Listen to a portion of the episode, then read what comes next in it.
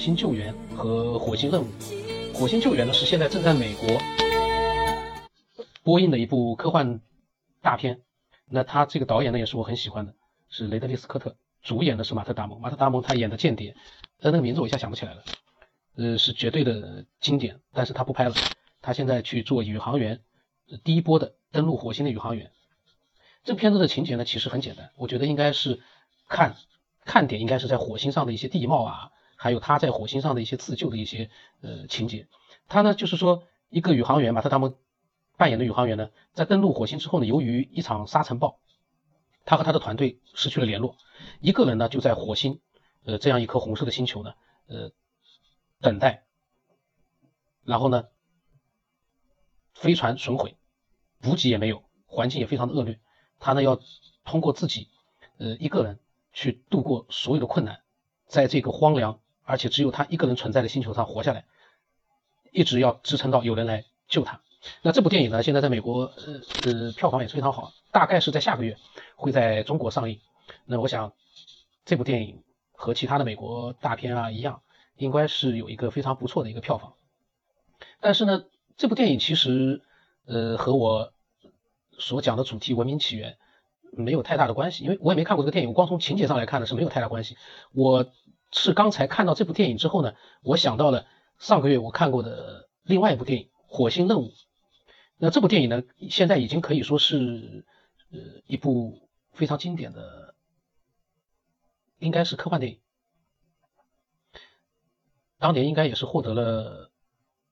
奥斯卡奖项。那这部电影呢，我不知道看过的人多不多，因为我是下载了高清的版本看的。那么它。和我所讲的这个主题呢是有联络的，就是关于文明起源。因为这部电影它最震撼的一个场景就是，呃，中国派到火星去的小分队，呃，不是中国啊，讲错了，是地球，也是美国。他们登陆上了火星之后呢，呃，在一个非常灵异的突然出现的一个，呃，也是类似于沙尘暴的一个，呃。环境下面呢，突然出现了一个巨大的卧倒在那里的一个，而且非常感觉很看上去很舒服的一个一个巨大的一个佛像，这个非常震撼。因为呃，在看这部电影之前，我没有看到情节里面是呃带有这样的一个灵异的一个，就是说科幻的这么一个幻想。呃，就虽然说上火星肯定是幻想，但是没想到上面会出现呃跟文明有关的一些内容，所以。突然出现这这样一个场景的时候，我就觉得，哎，怎么会在这个情节里面？而且那个佛像呢，呃，不知道是根据印度的还是，应该是根据印度的，是佛教方面的一个一个巨大的一个卧像。那出现了这样一个情节之后呢，整部电影它就完全脱开脱离了那种科幻灾难片的那个范畴，它里面就多了很多关于呃文明起源的一些思考。那我我然后呢，我呃刚才又搜索了一下。呃，很多很多的关于这部电影的一些影评，那有一个影评，我觉得它跟我们这个主题呢，它是完全可以联系到一起去的。就这个这个他呃，这个影评呢，他是说，他说这部电影呢，就火星任务呢，它是在美国航天局的宇航专家指导下拍摄的，而且是基于人类现有的宇航能力，但是呢，随着剧情的需要，有一些夸张。那么电影当中呢，飞行器飞往火星途中出现的故障和宇航员的自救行动，可以说是科学家为人类首次载人飞往火星做的一个模拟，是一部非常严谨的科幻片。当然了，呃，科幻片里面的关于文明的那些场景和内容呢，呃，其实我觉得想象力确实还是非常丰富的。然后他呢也也说的有点夸张，说如果说你没有一些科普知识，你可能看不下去。其实。我自己是很喜欢的，我不知道其他人会怎么想。呃，在这部电影当中，印象最深的可能就是，呃，夫妻两个人，虽然说他们在太空当中，呃，两个人之间有一根绳索连在一起，但是呢，呃，男主角就是演《肖申克的救赎》的那个男主角，他为了，因为他们他在往下往火星下坠的过程当中，如果说把绳子拉直了之后呢，会连带他的老婆，另外一个宇航员。也会没有办法回到太空舱，会跟他一样，两个人都会死去。所以呢，在最后呢，呃，他为了不让他的老婆救他，呃，当时呢，那根绳索呢，就差一点点就可以连接到他的身上，可以把他拖回去。但是，一旦再往前，呃，前进一点点距离的话呢，他的老婆很可能也就回不到太空舱。所以说，他呃自己松开了自己的，拿开了自己的头盔，好像是自爆了。我我有点模糊了，反正他自己呢，拧开了，就是自己自杀了嘛。然后呢，后来呢，反正当时是挺感人的一个情节。然后呢，呃，他的爱人呢，后来就。看见了之后非常伤心，然后呢，呃，自己后来回到了太空舱。那这部电影呢，呃，有人会问为什么会是要把情节设定在火星？那因为这是一部写实性的科幻电影，是目前地球人还没有能力去到达的一个星球。当然，美国已经开始准备去呃做好登陆火星的准备已经开始了。那从过去到现在，地球人一直就在幻想着火星上有人，所以呢，把故事设定在火星上，可能是最好的一个地点。然后也有人问，看过电影的人会问，火星人他的在电影里面科技那么发达，为什么不可以摧毁那颗撞击他们的小行星？那其实呢，首先这个电影是虚构的，小行星摧毁火星只是因为剧情的需要。他可能想要表达的就是说，无无论这个智能的生命有多么的高级，在很多的宇宙灾难面前，同样是无能为力的。就拿地球来说，如果说没有大气层和地球磁场的保护，地球上的生命早就已经不复存在。最近的威胁就来自太阳，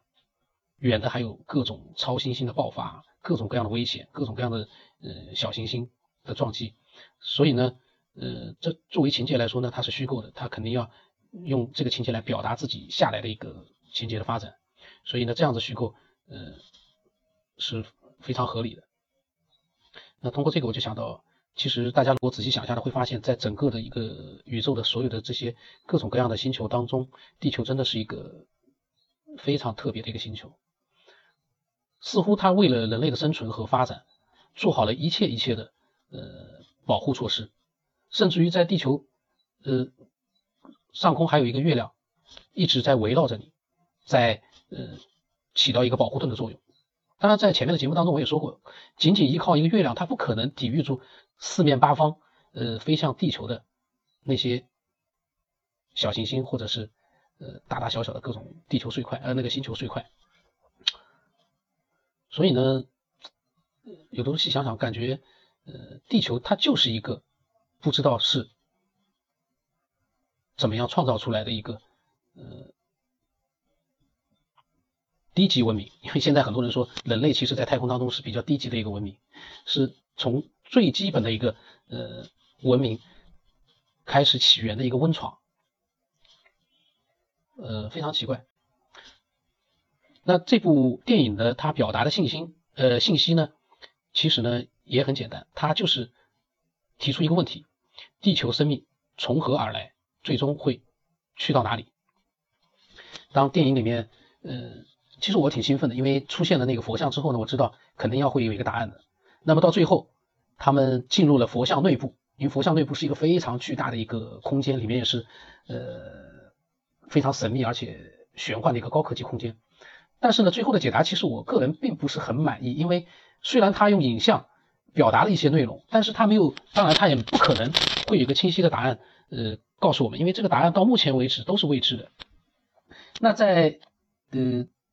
我看到的刚才看到的一篇那篇评论里，就说他觉得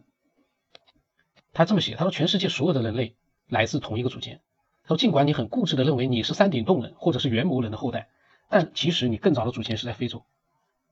你的基因已经升级和混搭过了。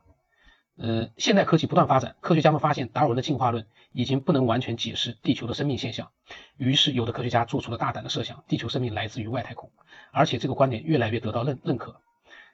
当然了，我觉得他这个写的是一个一个思，他是一个可能是一个喜欢思考的人，他提出了自己的一个设想。但是，我觉得越来越得到认可这一点，我我其实并不认同。其实你去跟一百个朋友去谈到关于文明起源的问题，你你遇到的结果可能就是他们根本就不去想这件事情，很多人根本就不在乎去，根本没有兴趣去想人类文明是从哪里来的。他们脑袋里面固有的一个观念就是人就是猴子进化来的，没有别的可能。因为这是因为当年可能课堂上面教学给他们带来了一个真理性的一个概念，就在他们大脑里面已经根深蒂固了。呃，他们并不去思考进化论是不是有呃不可信的一部一一面。所以呢，他说越来越得到认可，我觉得这是其实并不是这样。然后他他在里面写，这个宇宙相同的元素，宇宙间的星系有某种相同的规律运行着，地球只是宇宙中的一颗小沙。随波涌动而已，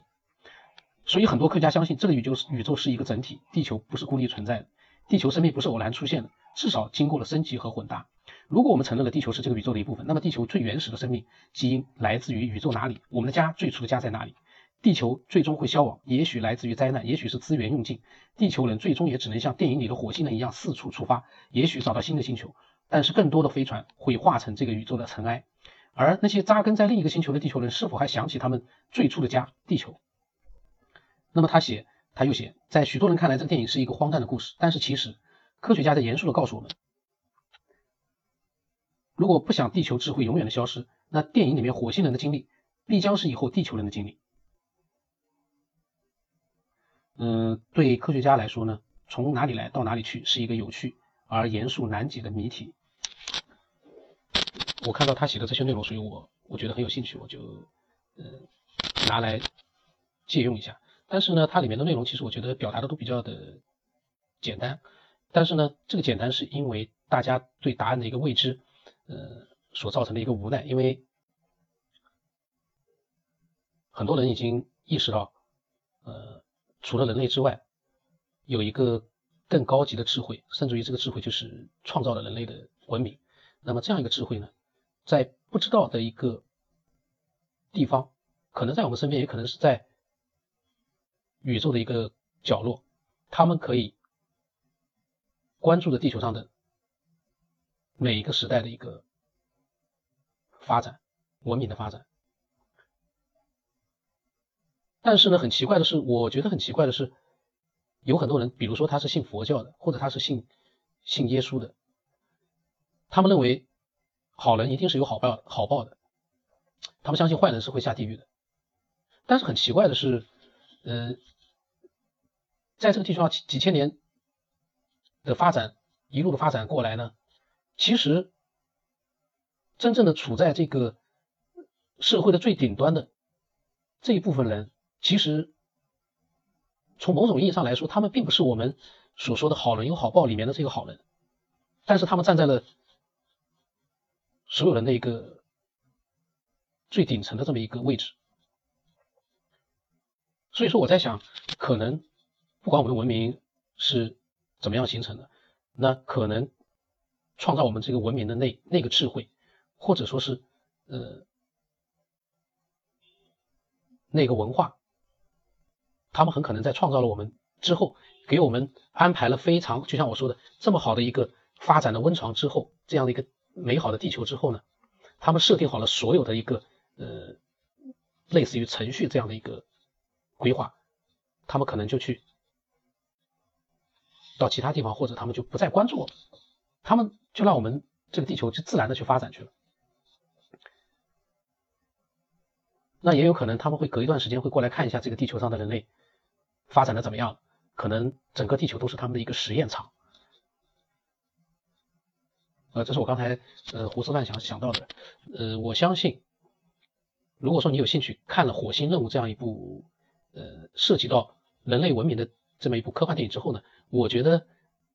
你也会有自己的思考。